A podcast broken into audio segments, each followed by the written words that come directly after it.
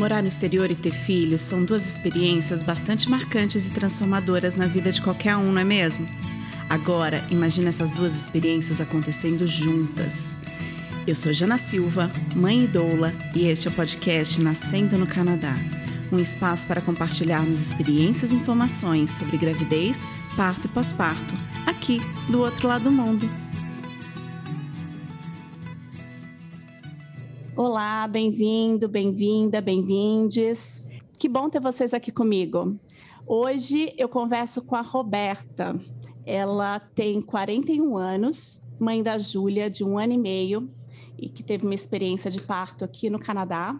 Obrigada, Roberta, por estar aqui presente. Queria que você se apresentasse, falasse um pouquinho de você. Olá, mamães, futuras mamães que estão aqui escutando para obter bastante informação desse momento tão lindo da vida de vocês. Uh, meu nome é Roberta, como a Jana disse, tenho 41 anos, estou aqui no Canadá desde 2015 e sou mãe da Júlia de um ano e meio. Eu, no Brasil, eu sou biomédico, falo que eu sou porque né, a gente não deixa de ser, mas para validar é, qualquer emprego, qualquer coisa na área da saúde aqui é um caminho bem tortuoso. Ou você estuda mais ou menos de novo, ou você muda de área. Eu fiquei no meio do caminho. Falei, ah, vou fazer uma coisa relacionada, é, mas diferente. Aí eu fiz um curso de biotecnologia e eu já trabalho com microbiologia de análise ambiental. Você mora em Burlington, é isso? Mudei para cá tem uns seis meses. Tá. Quanto tempo você está aqui no Canadá? Ah, você morava em Toronto. Eu morava em Toronto. Eu mudei para cá em novembro de 2015. Foi, novembro de 2015. E aí, quando a gente olha para trás, a gente nem acredita tudo que a gente passou. Cada um tem uma história aqui. O começo uhum. eu acho que é difícil para todo mundo, né? Faz de adaptação. Eu vou falar que eu ainda estou me adaptando, para falar bem a verdade. Meu marido fez college, aí assim que ele acabou, ele já conseguiu emprego no dia seguinte e foi ficando. Então, para ele, assim, sempre deu certo desde o começo. Uhum. Para mim, que foi mais trabalhoso. Entendi. Para ele sempre fluiu bem mais, assim, foi bem mais fácil. Ele é engenheiro, é, acho que talvez pela profissão um pouquinho mais fácil do que era de saúde, né? Que você ah, precisa sim. de muita validação aqui. E, e quando que você decidiu ter filhos? Me conta um pouco dessa experiência como ah, mãe. eu sempre quis ser mãe, era uma coisa que eu sabia que eu sempre queria. É, quando eu casei, eu engravidei, mas eu perdi logo em seguida. Nem nem, eu parei de tomar pílula quando a gente casou, quando eu casei. No Brasil ainda? No Brasil ainda. Voltei grávida da lua de mel, mas nem estava esperando nem nada. É, mas acabei descobrindo uma semana, semana seguinte eu tive um sangramento. Não investiguei assim nada a fundo, na época acho que a médica pediu alguns exames de coagulação. Claro, não, não tem nada. Na época eu estava com 34 anos, é, ainda não tinha planos de Canadá. Aí, logo depois de uns dois, três meses, eu continuei tentando, mas não, nada acontecia. Aí veio o plano Canadá. Aí suspendi, né? Porque vir grávida para cá, a gente nunca sabe o que vai acontecer. Uhum. Quando a gente chegou aqui, tem aquela história de ORIP, não tem ORIP, tem convênio, não tem convênio. Falei, bom, vou esperar até o ORIP para ter uma segurança a mais. Aí a gente conseguiu o ORIP logo, deixa eu ver, 2017, talvez é. Tem o Essa você só consegue isso. se você estiver trabalhando full time, né? Full time ou se você já vem com o PR, né? Que sim, é a residência sim. permanente. Uhum. Para quem está ouvindo pra e é precisa isso. as informações desde o comecinho. O ORIP é o é. sistema de saúde. Isso, Ontario Health Insurance Plan. Isso. Bom, aí a gente conseguiu o ORIP, eu falei, bom, liberado, vamos tentar novamente. Tentei, logo, sei lá, um, dois meses, engravidei de novo porque eu estava mudando de casa. Eu morava em Toronto, bem no downtown, e a gente mudou para Etobicoke, que ainda é Toronto, né? Uhum. Aí descobri que eu estava grávida no meio dessa mudança de apartamento, e aí fui no, no walk-in, né? Fiz o uhum. teste, deu positivo, e o médico pediu um ultrassom. Você não tinha médico de família? Ainda não tinha. Eu arranjei um quando eu mudei para Etobicoke, porque uhum. já que eu ia mudar mesmo, a gente viu um mais perto de casa. Aí Nesse ultrassom, o médico achou alguma coisa estranha. Ou eu tinha ovulado muito tarde, ou não estava compatível com a data da última menstruação. Aí ele pediu acompanhamento, e aí nesse acompanhamento ele viu que, o que não tinha, é, só tinha o saco gestacional, aquela gravidez anembrionária, que não tem o um uhum. embrião. Então, era, eu tinha que esperar meu corpo expelir. Aí meu corpo expeliu. Então, seria o meu segundo, né, miscarriage. Segundo Sim. perda gestacional. E essa, esse acompanhamento foi só com o na, na foi clínica com o médico do Alquim, do Alquim. É, mas ele foi super atencioso. Assim, Ai, que é bom. importante ressaltar essa parte, que ele foi super atencioso, esse, esse primeiro momento. Uhum. Aí eu achei uma médica da família, fui nessa médica, e essa médica, ela era, ela era nova aqui no Canadá. É uma médica que ela, ela não era canadense, ela validou, e aí ela estava ainda meio que sem saber como que funcionava também, sabe? Ela estava perdida meio que nem eu. Uhum. E aí eu falei, bom, vou aproveitar e vou começar a pedir os exames que eu já sei. Como eu já trabalhava no hospital, eu já sabia todo um processo. É, o que a parte boa foi essa. Você já era da área de biomedicina? Eu já era da saúde e eu falei, ah, vou começar a solicitar uns exames que eu saberia que, se fosse no Brasil, me solicitariam. Ela solicitou, e aí eu falei, eu acho que agora eu vou querer ir para uma clínica, porque eu já não estava mais tão nova, né? Estava com 37, é, já tinha passado por duas perdas, eu não estava com vontade de ficar passando por isso se eu tivesse algum problema, né? Assim, que não detectável naquele momento, ainda naquele momento. E aqui o protocolo diz que a partir da terceira perda, eles te encaminham para uma clínica de fertilização. Falei, nossa, gente, que coisa, Tem que né? perder de novo. Perder de tá? novo, né? Vou ter que ficar com essa ansiedade, essa loucura. Eu falei, eu falei, ah, o não eu já tenho, né? Vou atrás né, de alguma alternativa. Aí eu perguntei para essa minha médica na época, você pode me indicar? Ela falou assim, ah, posso tentar. Só que aqui demora muito as coisas, né? Não é do jeito que a gente estava acostumado, de quem tem convênio. Ah, você liga e você marca. Sei Não. lá, no máximo um mês te dão algum retorno, né? De. Aqui, o, o clínico geral, né, o médico de Isso. família, o, o alquim, tem que encaminhar você para um especialista. E às vezes você nem escolhe esse especialista. Não, não, ele que escolhe por decidem. você, ele é que marca e te avisa quando que Isso. marcou, né? Isso. E nesse caso, o que, que eu fiz? Falei, já vou com tudo preparado. Já fui Uhum. com tudo. Já achei a clínica que, é, que tinha uma indicação boa. Chama Trio Fertility, até se, né, se alguém precisar dessa indicação, ficava na Bay Street. Ela tem várias localidades, essa que eu fiz foi na Bay Street. É, e aí acabou que deu certo. Ela pegou essa minha solicitação, mandou para essa clínica. Isso foi em março. Sabe para quando tinha uma consulta? Julho de 2017. Tá. Então, eu tinha uma consulta em julho de 2017. Então, vivi, segui minha vida é, até lá. O que, para minha surpresa, eu engravidei de novo.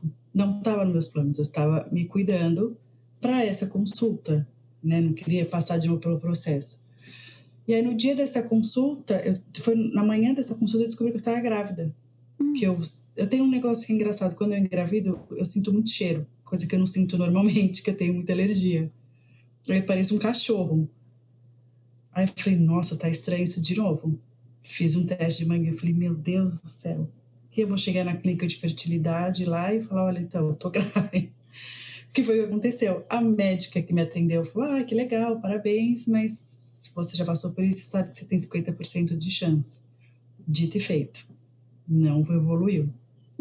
Com quanto, quantas semanas? Então, como eu descobri assim muito rápido e só que tinham várias coisas acontecendo naquele momento. Um era a essa altura do campeonato eu já tinha uma médica de família, uma outra médica, né? Eu mudei de médica, é, então eu preferi que seja mais fosse mais experiente em termos cana canadense, né? Nos trâmites daqui. Aí eu achei uma que eu gostava muito e aí é, essa médica falou, olha, é o seguinte, então a gente vai acompanhar desde o comecinho, vamos fazer ultrassom. E de novo, não- não tinha batimento cardíaco.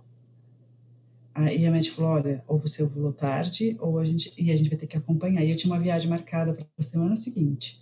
Hum. E aí eu falei, gente, não sei o que eu faço. Aí a minha médica da fertilização estava saindo de férias naquela semana, ela falou, vai para sua médica de família e quando você voltar de viagem a gente continua com o que, vamos ver o que, que vai ser o desfecho. Aí eu fui viajar, é, eu não tinha tido sangramento nem nada, era como se fosse o comecinho da gravidez, viajei, foi ótima a minha viagem, quando eu voltei a repetir o, ultrassom, o, o embrião estava do mesmo tamanho que estava antes. Não evoluiu, não tinha batimento. Aí a médica falou assim: você tem duas opções, ou você espera expelir, ou você faz uma curetagem. Falei, ai, vou fazer curetagem, não vou ficar esperando mais um. Porque já fazia tempo que já tava, sabe? Uhum. Não tinha, eu não tinha mais psicológico para ficar esperando alguma coisa acontecer. E aí dessa vez eu queria fazer análise do embrião para ver se tinha algum problema. E aí eu fiz a coletagem. É, o hospital foi super assim acolhedor. É, fez a coletagem, foi muito rápido, foi umas, menos de duas horas. E aí depois eu tive um acompanhamento que foi bem legal no Monte, Monte Sinai, que Monte tem aqui. Sinai. Uhum. É, então, eles me ligaram, falaram: olha, deu isso, isso e isso. Realmente tinha dado uma alteração genética que era incompatível com a vida, então não ia envolver mesmo de qualquer jeito a gravidez. E aí você tem uma série de entrevistas com uma enfermeira e uma psicóloga. Uhum. Que bom. Então, eu, essa parte eu achei bem, bem legal. Como eu já estava começando na clínica, é, eles pararam com esse suporte. Falei, ó, tá bem, tá tudo bem, estou já com outro acompanhamento, não precisava dar continuidade naquele momento. Na clínica de fertilização também tem esse acompanhamento todo com então, psicólogo? Então, na verdade, para você, antes de você iniciar o, o, tratamento, você tem que passar por um psicólogo. Tá. Primeira coisa de tudo, você vai, você faz uma consulta com um psicólogo e aí ele vai te fazer um monte de pergunta e aí ele vai te dar um laudo que vai ser encaminhado para a clínica dizendo se você está apto, né, entre aspas, ou não para dar início ao tratamento. Tá. Mas foi tranquilo, bom, né, no meu caso. Como Essa que foi para você essas três perdas gestacionais? Ah, é horrível porque, né, você cria uma expectativa, é, até porque essa última não era uma, não era uma gravidez que eu estava esperando, né, porque eu estava me cuidando, usei camisinha, mas, né, falhou. Uhum. E foi horrível, assim, horrível, horrível, horrível. Eu, eu, tanto que depois, quando eu engravidei da Júlia, todo dia de ultrassom para mim era meio que um pânico, um dia antes. Porque eu já ficava naquele receio. Aqui não te falam nada, né? Começa por isso, e aí você fala assim, ai, gente, aí não falam nada, eu não sei se tá bem, se não tá. Sim. Se, né, não... Toda, então, todo ultrassom para mim era, era meio, sei lá, estranho. Você comemora cada, cada mês que passa, você comemora. Nossa, né? comemorar.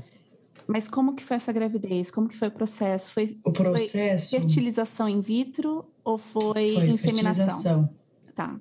Foi fertilização. É, você passa por uma série de exames para detectar se você ou seu marido ou ambos têm algum problema. Nada, não foi detectado nada nem em mim, nem nele. Uhum. Fiz o exame de que chama o antimileriano para saber o seu estoque de óvulos. Estava dentro do esperado também. Tava tudo normal. Ok. Aí a médica falou assim: você, ou você pode tentar natural de novo? E aí a gente acompanha, mas sabendo que você tem esse histórico, ou você faz fertilização. Aí eu não consegui dar resposta na hora. Aí eu voltei para casa, fiquei pensando, acho que demorei um mês para responder, mais ou menos um pouquinho menos. Uhum.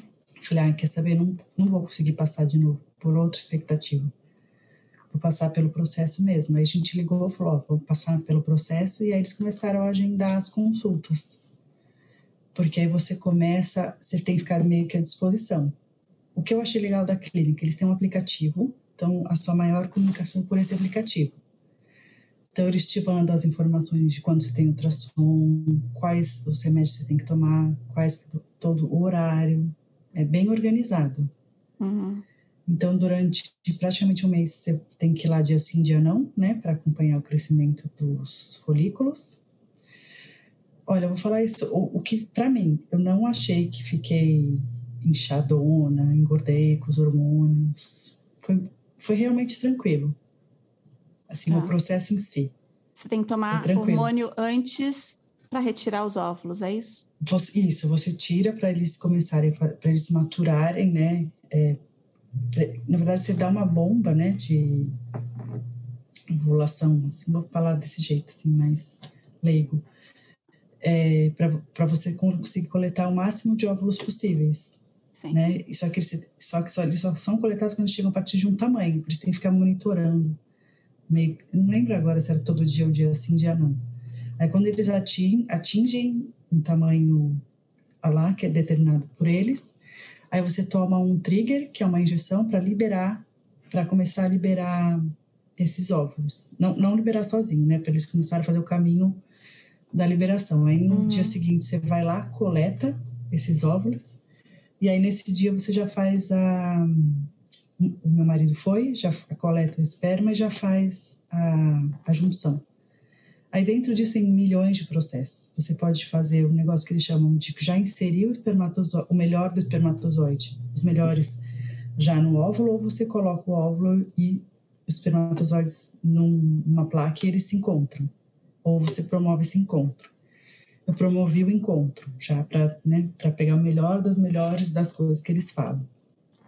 Aí, deixa eu lembrar de novo. Ah, aí, a partir do momento que faz, né, que eles Aí você espera, tem cinco dias que eles ficam te ligando um dia sim, um dia não, para acompanhar a evolução do crescimento desse embrião. Mas chegando, isso ainda está fora de você. Fora de mim. Tudo lá no laboratório. Aí eles te ligam um dia sim, um dia não, e falam: olha, é, tem cinco embriões. Aí no dia, dois dias depois, olha, dos cinco, quatro estão evoluindo. Não, entendeu? No meu caso, eu acho que eu tirei 12 óvulos, dos 12, nove foram fertilizados. Uhum. Isso.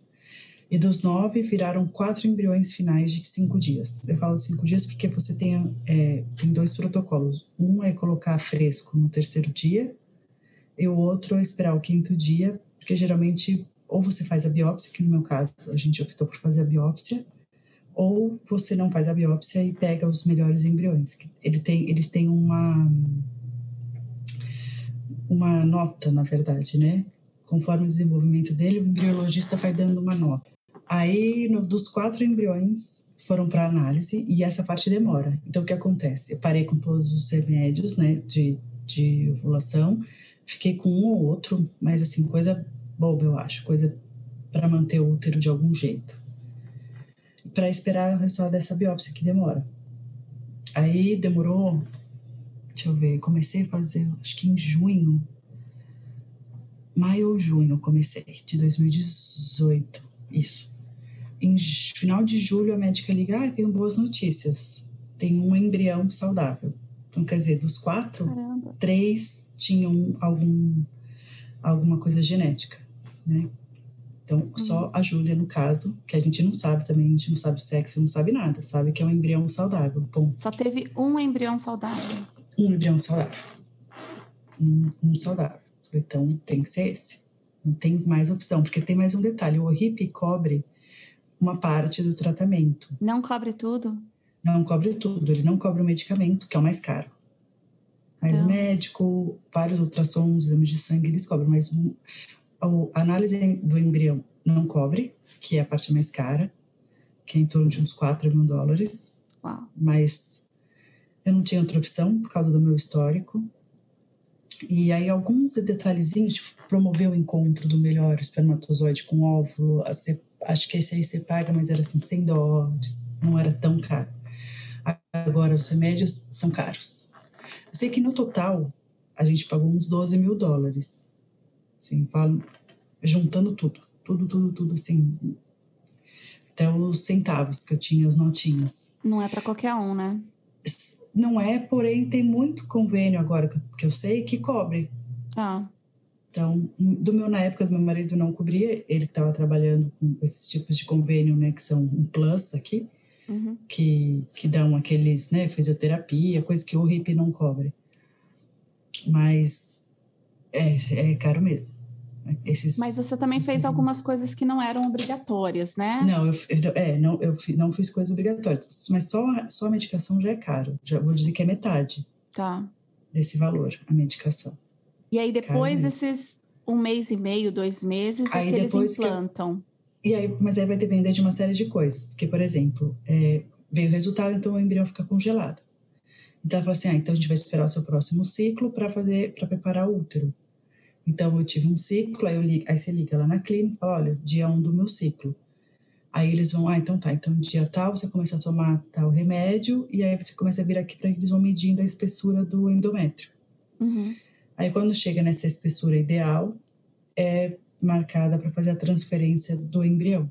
A minha estava marcada para setembro, acho que se não me engano era 27 de setembro. Dia 26 me ligaram que, tava, que tinha dado uma inflamação no meu útero, que você vai fazer uns exames. E é tudo assim, é na base da emoção. Porque como tudo é, né, é, é, cronometradinho. Eu falei, ai meu Deus do céu. Eu lembro que minha mãe até estava aqui, meu marido ia para o Brasil, minha mãe ia ficar aqui comigo porque ia fazer essa transferência. Acabou que ele foi para o Brasil, minha mãe ficou, eu não fiz transferência nenhuma. Aí tive que esperar mais um ciclo. Aí aconteceu o ciclo, aí liguei lá de novo, fiz tudo de novo e aí deu certo. Então, dia 18 de outubro de 2018, eu você coloquei ficou a Júlia. grávida. Eu fiquei grávida. E assim, é uma coisa muito louca, porque você vai, né, numa salinha, ela te mostra um tubinho e fala: olha aqui. Olha seu filho. Olha seu filho, a sua filha, porque eles não falam sexo de hipótese alguma. Uhum. E, só que é um processo super tranquilo. Tanto de. Para mim foi tranquilo, assim. Na hora de tirar os óvulos, é uma agulhona, mas eu não, acho que dá uma anestesia, mas não, eu não sinto. Eu não sou pessoa de sentir dores, assim, horríveis. Eu, eu, eu tolero bem a dor, então sou um, um parâmetro bom. Na hora de colocar também foi tranquilo, então você coloca, você fica lá deitado um tempo, depois fica de assim repouso um pouquinho só, minutos, meia hora, uma hora, e vai para casa. E aí daqui oito dias você volta para fazer exame de sangue para ver se deu certo.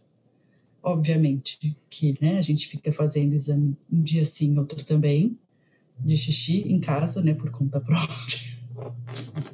E aí você fica naquela angústia que não vai, né, porque demora para positivar. Até que você começa a ver aquela sombra, fala, pronto, positivou.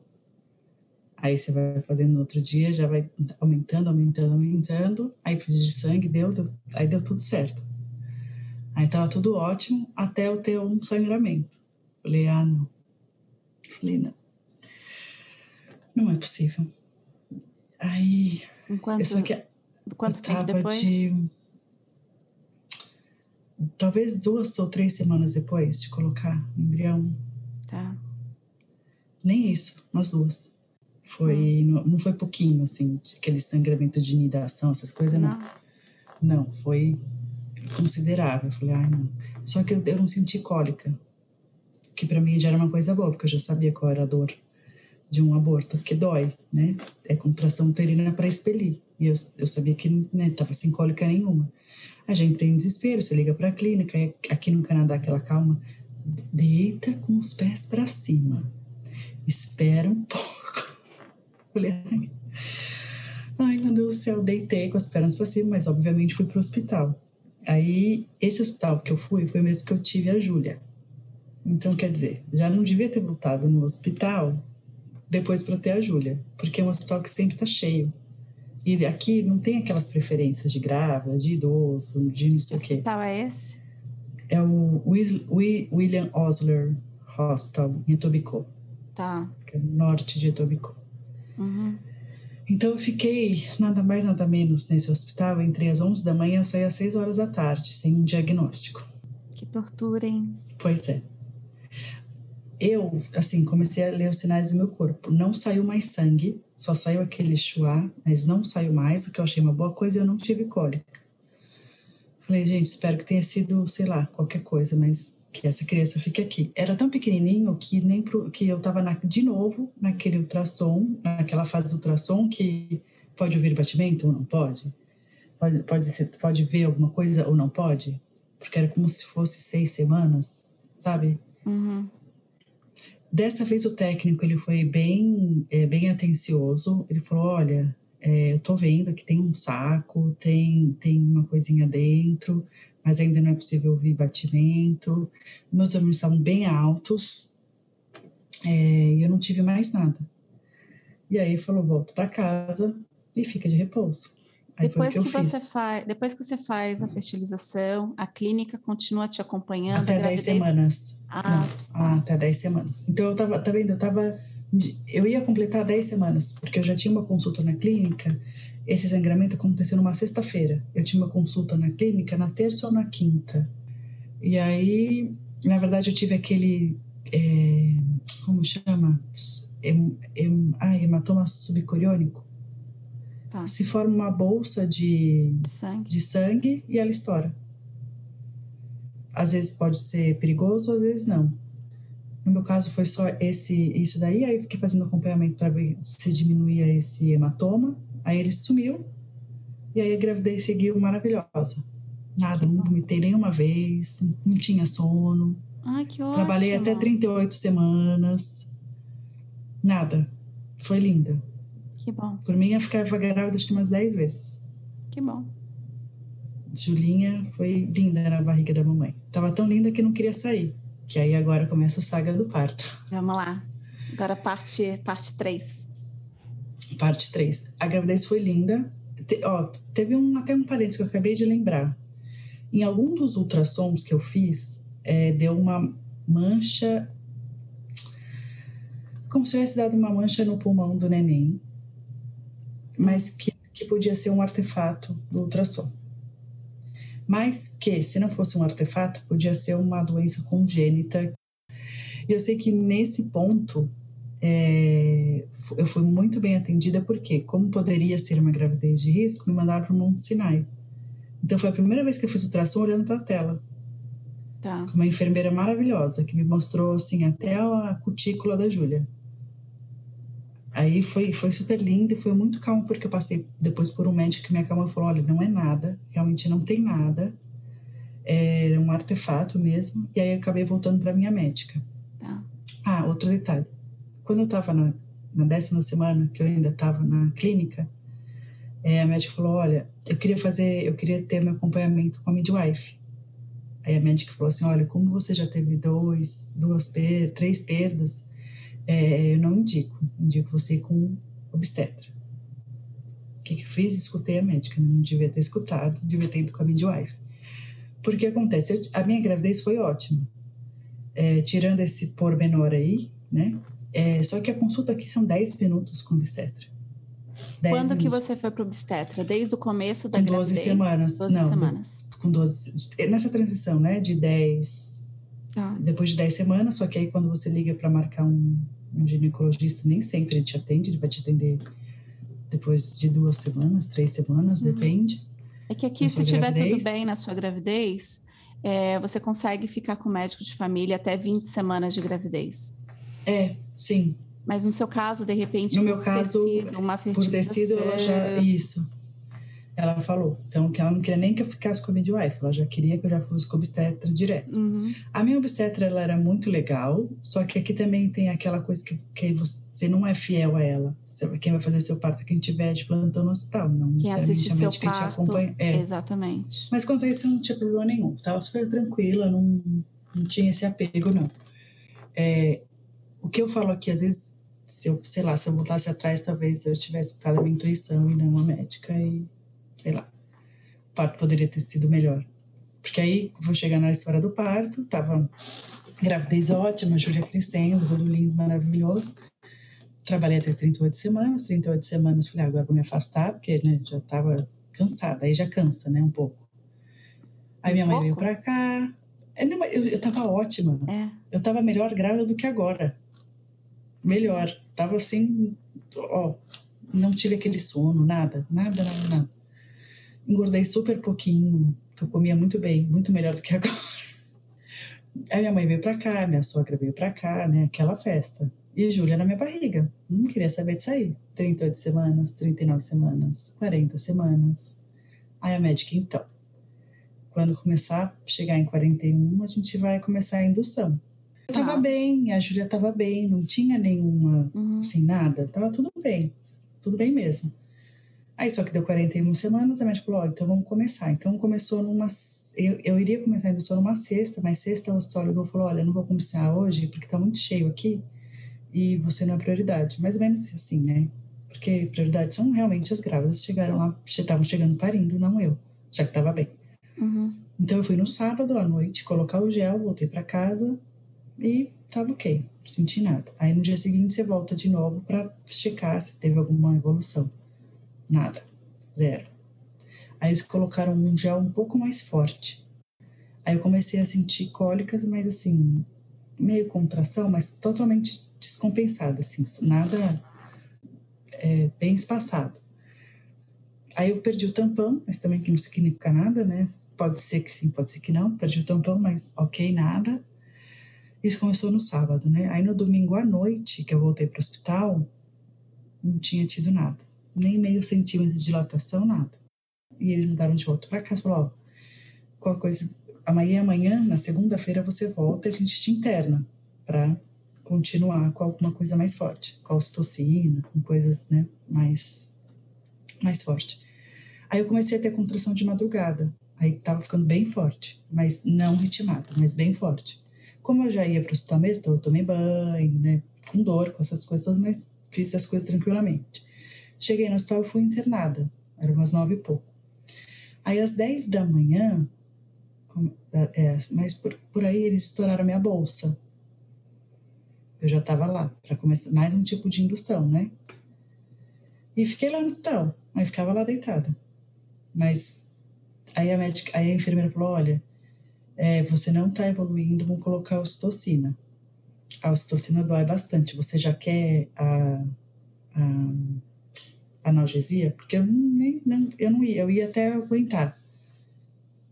E aí eu falei, tá bom, tá ok, então vamos de analgesia. Aí colocaram analgesia e a ocitocina. E eu fiquei lá, deitada. E aí, só que aconteceu, os, os batimentos da Júlia estavam se alterando, estavam caindo. Aí isso começou a me deixar um pouco receosa.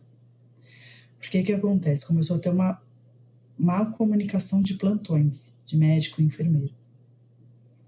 Eu estava lá, eu estava ok, com a, com a analgesia, sentia a, a pressão, sentia tudo, não estava sentindo tanta dor, mas isso também era de menos para mim. Só que eu não tinha dilatação. Então, toda vez que vinham examinar, não tinha dilatação, não tinha dilatação. Acho que tive um centímetro de dilatação. A médica falava uma coisa, a enfermeira que vinha falava outra coisa, já não sabia mais quem estava falando a verdade. Assim, e aí o que eu comecei a ficar receosa era dos batimentos da Júlia, começavam a diminuir, porque a gente começa, a gente fica com o monitor dentro do quarto, né? Com, uhum. porque a gente fica com o cardiotoco sempre, né? Até Sim. desde que a gente interna. Aí mudou o plantão. Aí quando mudou o plantão, o negócio desandou. Era umas seis horas da tarde, seis, sete horas. E aí eu não sei o que aconteceu, se não passaram a informação certa. Eu sei que foi só rolo atrás de rolo. Porque a médica que pegou pronto falou: ah, então tá, então você vai para uma cesárea.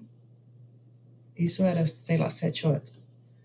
Falei, tá, tem alguma outra opção, assim, né? É, porque não realmente não evoluía de forma alguma e eu também não queria mais ficar tomando mais hormônio e o batimento da Júlia caindo. Essa hora eu já falei, é, se não vai ser normal, eu quero minha filha bem, né?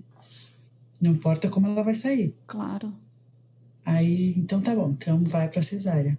Nove horas da noite, nada. Aí falava assim, ah, então suspende a ocitocina. Daqui a pouco eu tava vendo a enfermeira me dando mais ocitocina. Eu falei, mas ela suspendeu.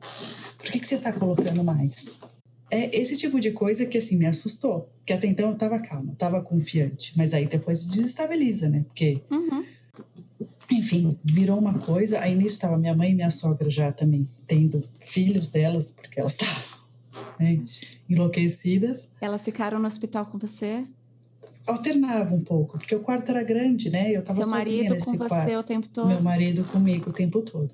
Tá. Bom, eu sei que no final das contas, aí eu falei assim, bom, eu agora eu que vou ficar nervosa. Agora chega, acabou a palhaçada, deixa eu dominar esse negócio aqui. Aí eu chamei a médica e falei assim, vamos fazer a cesárea então? Porque não tá dando mais, né? Eu não vou ficar aqui esperando. E os batimentos da Júlia caindo? Caía. A cada contração, a é. cada coisa, tava bem desritimado, Só assim, sabe? Poder, Porque... É, para poder explicar o que, que aconteceu com você, provavelmente, né? Quando você tá com uma... Quando você vai para uma indução, não necessariamente a indução vai dar certo. Porque a indução claro. só funciona se o bebê estiver pronto para nascer. Se o bebê não estiver pronto para nascer, não tem indução que vá dar resultado, né? E por isso que muitas induções falham, né? Uhum. É, eles começaram com o gel, não deu certo. Quer dizer, deu, não deu certo. Não ele, deu certo. Na verdade, ele ajudou, porque esse gel é para amolecer o colo do útero, né? Uhum. Ele amolece e ele ajuda na contração. Ele dá, tipo, o, a, a, informação para o teu organismo de que o trabalho de parto precisa começar. Uhum. E, às vezes, a contração vem junto. Eles estouraram sua bolsa. Hoje em dia, é, não é mais protocolo, na maioria dos lugares, estourar a bolsa. Por quê? Porque se o bebê estiver muito alto, estoura a bolsa, a chance de dar um prolapso de cordão, ou seja, o cordão vir antes do, da cabeça do bebê, é grande. Porque aí desce o líquido, imagina a uhum. situação, desce, sai o líquido, o cordão vem junto, e se ele sair junto antes da cabeça, pode pressionar, comprimir o cordão e, e, e, e aí você tem que ir para uma cesárea de emergência. Além disso, você corre mais riscos de infecção, porque uhum. afinal, estourou a bolsa, você fica a menos proteção prote... saiu, né? Exatamente. Fora que no indução, você está sempre fazendo um exame de toque. Toda vez que você coloca o dedinho lá, né, a médica coloca o dedo lá para poder fazer o exame de toque. E é você incômodo, tá... né? Não é? Você, é, não, é incômodo. Você está é, é, aumentando o risco de uma infecção. Hum. O protocolo, na maioria dos lugares, é 18 horas. Depois de 18 horas é, de trabalho de bolsa rota, né, que a gente chama bolsa estourada, é, você precisa entrar com antibiótico. Não necessariamente precisa nascer em 24 horas. Se tiver tudo bem com mãe e bebê, dependendo do protocolo, dependendo da equipe que está te acompanhando, você consegue ficar mais do que 24 horas, mas o relógio está contando, né? É, mas, mas isso é, é, bom assim ou ok? Não tem problema nenhum. Te... Não, não ah, tem tá. problema nenhum. A bolsa estourar, o teu corpo continua produzindo líquido, não tem nenhum risco para o bebê, tá? tá? É, o risco é de infecção. Uhum. E, e assim também com a bolsa estourada, eles conseguem verificar se tem mecônio ou não. Né? Sim, porque que na tá verdade tá livre é, o caminho ali para sair tudo e na que tá verdade tá só, só o fato de ter mecônio não é um, indi, um indicativo de problema algum né uhum. o mecônio ele só é perigoso caso haja aspiração do bebê pelo mecônio é, o mecônio pelo bebê. E como é que controla isso, Jana? Eu, então, essa é uma então. pergunta que eu queria saber, assim. Porque, assim, o bebê não respira dentro da barriga.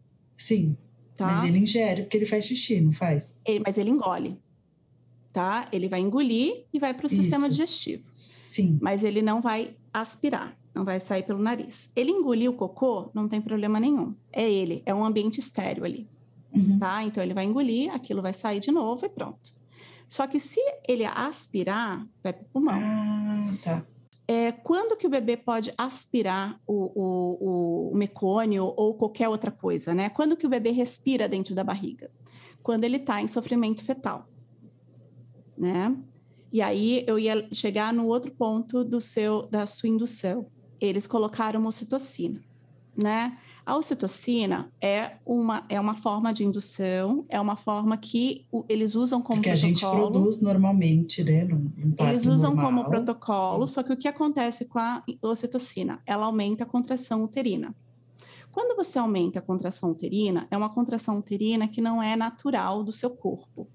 Ou seja, é uma contração uterina mais forte. E por isso, você, eles te, te, te, te ofereceram analgesia porque geralmente com ocitocina sintética você sim. vai você vai sentir mais dor, porque a contração vai ser mais forte, sim.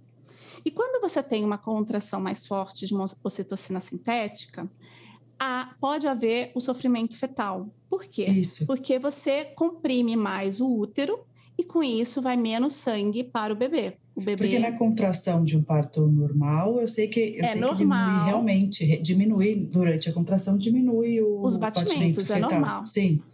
Mas é uma compensação numa contração ali, né? Sim, mas numa contração que é, é induzida, induzida. É, pode haver uma, uma desaceleração maior, né? É, e eu e já estava horas há, naquilo, né?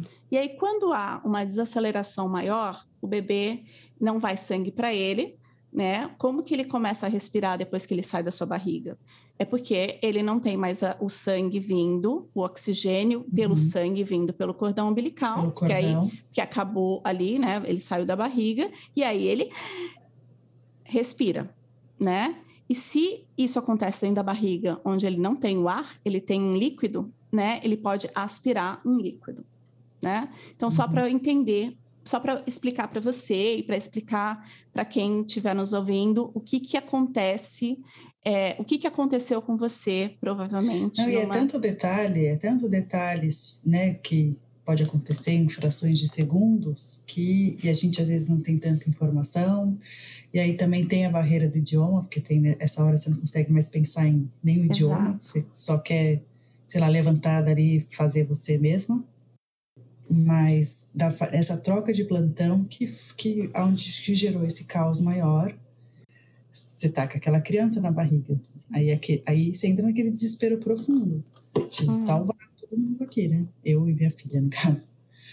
Aí acabou você, que... que você lutou tanto para conseguir. Falei, né? não, agora, agora aos 40, realmente, aos 45 do terceiro tempo da prorrogação, não vou. Nem que eu, nem que, eu que tenho que fazer esse parto aqui sozinha. Uhum. Tá. Aí eu sei que acabou que virou a noite, a Julia nasceu meia-noite e seis. Foi o primeiro parto daquele dia no hospital.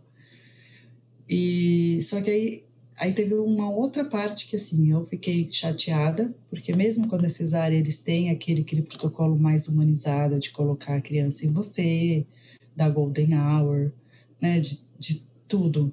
Não colocaram. Como que a Júlia nasceu? Ela nasceu bem?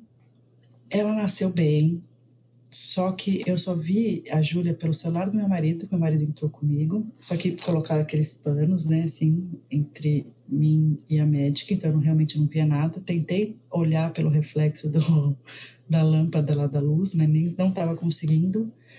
Eu estava tendo muita reação da, da, anestesia.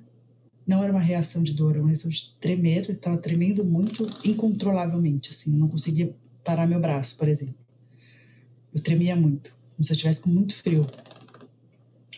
E aí eu lembro que eu ficava olhando o monitor para ver o horário que ela ia nascer e para ver a minha pressão mesmo. Porque estava uhum. parecendo que minha pressão ia cair muito rápido. Tá. E aí eu sei que a hora que eu escutei o chorinho dela era meia-noite e seis. Então, aí para mim chorou. tava tudo ótimo. Ela chorou. Tá. Aí eu só escutei o, o meu marido, assim, fazendo uma reação de amor, assim, de. né? E aí eu comecei a ver eu vi ela nascendo pelos olhos dele, porque eu fiquei olhando, depois que eu olhei ao horário, o chorinho dela, fiquei olhando para ele. Porque ele conseguia ver, eu conseguia ver ele traduzindo, né, pelas feições dele, como é a emoção. E aí não me, não me mostraram ela, sei lá, tava tudo meio, eu não sei explicar o que aconteceu naquela sala, assim, sabe? Eu meio que tinha que estar onipresente ali para tentar entender o que estava acontecendo, tentar me manter forte. E mas não peguei, só fui pegar ela depois, que aí, aí eu virei um bicho, porque aí depois que me costura, colocaram aquela cola, meu marido foi com ela e eu falo assim, Gustavo, você vai com ela agora, você não desgruda dessa menina. Porque do jeito que aconteceu tudo até agora, se não me trocarem ela, eu não duvido. Ainda bem que não tinha nenhuma outra grávida entrando comigo no centro cirúrgico. Eu falei, você vai com ela. Ela ficou nove foi... meses na sua barriga, né? Então, se ah, separar dela nesse primeiro, Jana, nesse primeiro cinco eu minutos. Eu tava assim, eu tava, eu só não levantava porque eu realmente não conseguia, porque eu tava com anestesia, porque a minha vontade era de levantar. E aí eu sei que quando eu fui para a sala de recuperação, a enfermeira queria me paramentar de novo para ver minha pressão e eu queria pegar minha filha. Nisso, ela já, o Gustavo já estava com ela no colo. E eu falei assim, eu quero pegar minha filha. Aí ela falou assim, não, mas calma, você tem que... Eu falei, eu quero pegar a minha filha agora. Eu falei assim, chega, dá minha filha agora. Gustavo dá minha filha. Aí eu peguei a Júlia, aí sim eu fiquei com ela no colo. Eu mesma comecei a tirar minha roupa, porque não fiz pele a pele, não tinha feito nada. E aí, o que que fizeram? Deram fórmula para minha filha. Com menos de três horas de vida. Elas deram fórmula para sua filha antes de dela vir para seu colo? Uhum, não, não foi antes. Quando, quando nesse momento do encontro que eu comecei a arrancar minha roupa e a dela para né, para fazer as coisas, ela tava tadinha, não sei, ela tava acho que com como acho que eu tomei muita anestesia, não sei se ela também já estava meio anestesiada, meio sem saber direitinho o que estava acontecendo. Ela não teve aquela primeira reação de vir pro peito, sabe? De, de subir ou de ficar procurando. Uhum. Eu não sei o que aconteceu no, na, na, na, sua cesárea, assim, como você teve uma indução e, e teve é, os batimentos dela caíram uh, e ela estava, não sei qual o grau do sofrimento que ela estava na sua barriga. Depois que ela nasceu, eu não sei se ela precisou de alguma algum algum cuidado. Aspiração? Não. Algum cuidado. Nada. Não, aspiração não, mas algum cuidado respiratório, não. algum algo a mais, assim. Não sei não se precisou. eles mediram algum tipo de.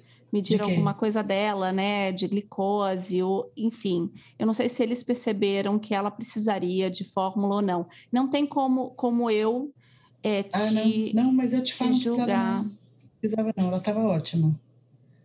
Nasceu grande, ela nasceu com 53 centímetros, 3 quilos 700. Hum, grandona. Não, grande, linda, maravilhosa, enorme. É que ela realmente aí, é, esse negócio da fórmula, ficaram. Eu fiquei dois dias no hospital, me recuperei na base do ódio. Eu lembro que eu tinha, até tinha levado a bomba, né, pro, pro hospital. Porque Você tentou tirar leite na bomba? Tentei. E a, a amamentação foi uma outra novela, porque aí a Júlia não pegou o peito de jeito nenhum. Fui em três com mistura de amamentação. Faz, nossa, tudo. Que podia e não podia. Eu sei que eu fiquei cinco meses com uma bomba acoplada no meu peito, para ela pelo menos mamar o meu, o meu leite. E aí foi assim até cinco meses e meio. Ela exclusivo leite materno, mas na mamadeira. E você acha qual foi o problema da amamentação? O meu peito cresceu muito, ela nasceu com uma boca micro e realmente existia um problema anatômico ali. Que, mas Isso a consultora problema, falou? A consultora... Sim, todas falaram, todas falaram. Tá. Isso existia mesmo. É, mas que isso aquilo lá podia perdurar até o máximo um mês, um mês e meio de vida, porque a boca dela ia crescer. Né? Uhum. Mas Júlia achou linda a mamadeira, né? Não queria peito de mamãe. Hum. Vai ser não quer o peito, mas o meu leite você vai tomar, menina. Fiquei lá cinco meses e meio com a bomba tirando. E ela tomando o meu leite. E aí acabou que deu tudo certo. Você foi uma mãe guerreira, hein? Né? Gente, hoje eu não sei como eu consegui fazer esse negócio de cinco meses e meio. Não sei como. Que se eu tivesse outro filho agora, ia ser na fórmula. Eu não tô dizendo só disso, não, Roberta. Eu tô falando Jesus. que você foi uma mãe guerreira, não, de tanto que você lutou desde o começo. Né? Mas você sabe que acho que o que mais me marcou é. foi a parte da amamentação. Que hoje, que se eu tivesse outro filho hoje, que é que meu marido não quer ter outro, né? Porque até um ano a gente não quer ter outro filho. Todo mundo pergunta, você tá louco? Meu Deus, depois de um ano, fala assim, ah, então, dá uma saudade. Hum. Ah, mas não, não dá para ter outro. Não. Primeiro que eu teria que fazer todo o tratamento de novo. Esse dinheiro eu já não tenho mais, já gastei uma vez. E, naturalmente, é. eu acho que eu não teria mais coragem de, sei lá. De tentar uma, uma gravidez ah, normal. Agora já tô com 41, né? Com 34, 37, né? Já deu isso. Não, acab... não descobriram qual, é a, qual era a sua, a sua questão. Com... Nada. Porque nada, nada, zero. Nenhuma. Tá. E olha que, eu lembro que na, na, na, primeira vez dos exames eu tirei acho que 16 tubos de sangue. Alguma coisa tinha que dar, né? 16. Não deu nada. Não, zero. Bom, eu conheço casos de gente que tem que, que perdeu sete vezes antes de conseguir ah, tem, né? engravidar, né? de, é, de vingar. Tem de tudo. Mas, sei lá, vai muito de um psicológico também, de. Sim. E o fator maior, se eu tivesse talvez no Brasil ou se eu tivesse mais suporte familiar aqui, talvez eu tentaria. Mas sozinha, em pandemia, meu bem. Eu queria te perguntar como que foi a questão do suporte. Olha, minha mãe veio, minha mãe ficou aqui era para ela ficar três meses, mas como a Júlia né, demorou, no caso, ela perdeu, entre aspas, um mês. Então, ela ficou dois meses comigo, direto. Aí ela foi embora. Aí fiquei sozinha, porque o Gustavo trabalhava, não trabalhava de casa, né, trabalhava, não existia pandemia ainda, né? Então, eu trabalhava fora. Então, eu fiquei sozinha com ela dos três, dois meses até os seis, porque com seis meses eu fui para o Brasil, que eu estava de licença maternidade ainda. E aí eu ia ficar lá três meses, só que aí encurtou por conta da pandemia. Voltei. E aí fiquei o resto do tempo era eu e ela mesmo. Só que eu sempre passeava, né? Eu adoro, eu adoro uma rua. Então, sempre que dava, passeava, e metia ela nos ônibus, no metrô, ia com ela para downtown e fazia as coisas, parque. Como, como foi seu puerpério, é, além da amamentação? A amamentação você disse que foi o... difícil, mas... Foi, foi eu tive o baby blues, aquelas duas semanas. E realmente foram duas semanas cravados. Aquilo que você chora sem motivo nenhum. Você tá lá feliz, mas você chora, você tem, você sente um negócio que não sei explicar. Realmente é inexplicável. Porque. É, a gente fala de hormônio, a gente fala de. Não, mas a gente não consegue. Vazio. Assim, mas então, eu não consigo é, descrever sensação, não, não porque não era, não, era, não era tristeza, não era felicidade, não era preocupação, não era, não era uma coisa assim específica, não era. Não era isso mesmo. Era um negócio, sei lá.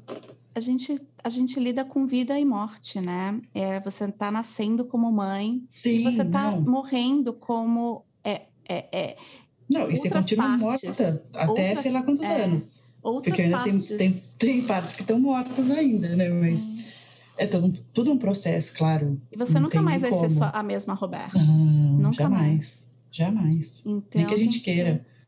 E o seu suporte aqui canadense, porque uma Meu das, marido. uma das, um dos problemas nossos, né, como imigrantes brasileiras aqui no Canadá, é a falta de suporte. Gente que possa te dar um, um assim, te socorrer numa, numa dificuldade. Olha, é, eu tenho amigas que, se eu precisasse, realmente me ajudariam, mas por uma questão de CEP, de postal code longe, impossibilita. Uhum. É, eu tenho, assim, amigas que você fica desabafando, você conversa, mas presencial, ainda mais com pandemia, tá realmente bem difícil. Então, o suporte é o pai mesmo. E o daycare, que não fechou. Se não fosse o daycare, eu não poderia trabalhar. Mas, basicamente, acho que é isso mesmo. É, né? Acho que é pai mesmo. Uhum. Eu tenho, ela tem duas tias aqui, né? Minha cunhada mora aqui, só que ela mora em Toronto. Também é um pouquinho longe de ficar vindo toda hora. Sim. E fora que a Júlia agora ela tá mais sociável, né? De ficar com as pessoas, assim, se eu precisar, deixar ela ficar. Acho que talvez ela ficaria por um- umas horas, não sei. Uhum. Nunca testei.